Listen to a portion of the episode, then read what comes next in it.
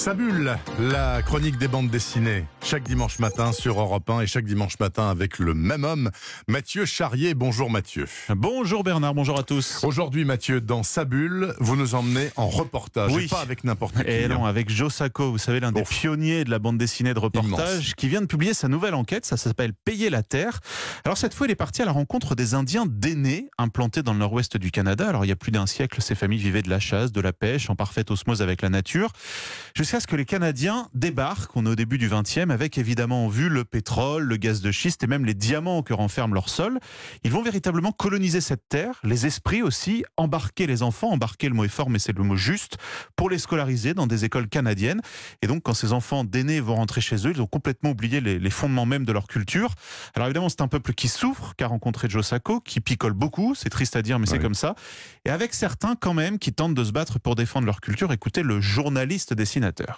I'm particularly interested about climate Je m'intéresse particulièrement au changement climatique. J'ai commencé à me questionner sur l'extraction de ressources. Je me suis demandé quels étaient les hommes que ça a impacté le plus. Et c'est là que c'est devenu un livre sur les effets que ça a eu sur la communauté des Dénés. Et c'est aussi un livre sur le colonialisme, sur comment le Canada a essayé de détruire leur culture.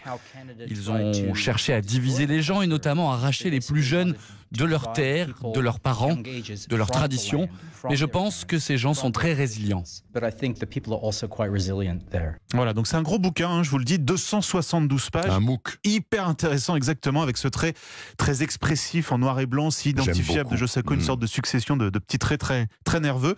Voilà, ça s'appelle donc Payer la Terre et c'est publié aux éditions Futuropolis. Ça, je suis sûr que c'est absolument indispensable. Ouais. Et vous avez un autre conseil de lecture, Mathieu, un double MOOC en fait, Ouais, énorme. C'est ça, et ça aussi C'est indispensable. Celle-là, elle fait près de 500 pages. Alors vous en avez pour votre argent, c'est le cas de le dire. Ça s'appelle La Bombe, parce que cette année c'est le 75e anniversaire pas joyeux d'Hiroshima. Eh oui. Et à cette occasion, donc, ce, ce roman graphique très dense, très intéressant, qui raconte les coulisses de la création de cette bombe atomique et ensuite, bien sûr, de son bombardement. Le projet Manhattan. Exactement. Alors, on va véritablement voyager, passer des mines d'uranium du Katanga, par le Japon, par l'Allemagne, la Norvège, l'URSS, le Nouveau-Mexique.